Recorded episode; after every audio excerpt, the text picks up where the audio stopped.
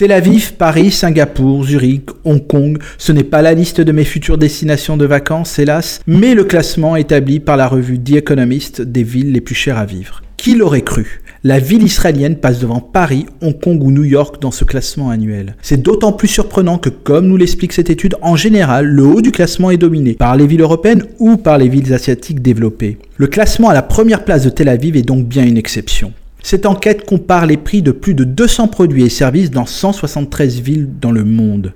Déjà, avant la pandémie, le coût de la vie en Israël était très élevé. Le budget pour la sécurité interne du pays ou pour l'armée représente une grande partie des dépenses de l'État. Et ce coût est bien évidemment répercuté sur les différentes taxes et impôts.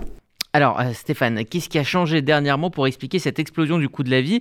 Comment on peut expliquer donc ce passage euh, très rapide de la cinquième à la première place?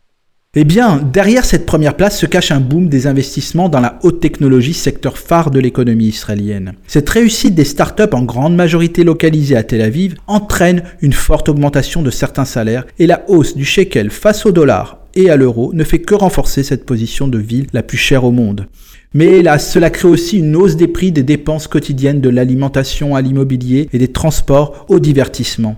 Les habitants de Tel Aviv vivent à découvert, les loyers y sont plus chers de 150% que dans le reste du pays. Tout le monde doit faire des choix sur certaines dépenses, et pourtant, les terrasses des restaurants et de cafés ne désemplissent pas. Tel Aviv vit à 1000 à l'heure, jour comme nuit.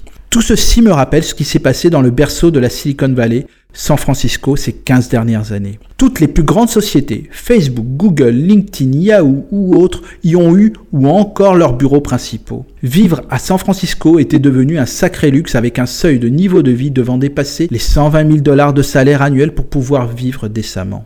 La généralisation du télétravail depuis 20 mois a encouragé et permis une grande migration des habitants de San Francisco vers Los Angeles où le coût de la vie est plus raisonnable. En sera-t-il de même en Israël? Les sociétés de la high-tech israélienne n'ont pas ou pas encore la puissance de Google ou d'Intel, même si elles se font racheter très bien par ces grandes sociétés américaines.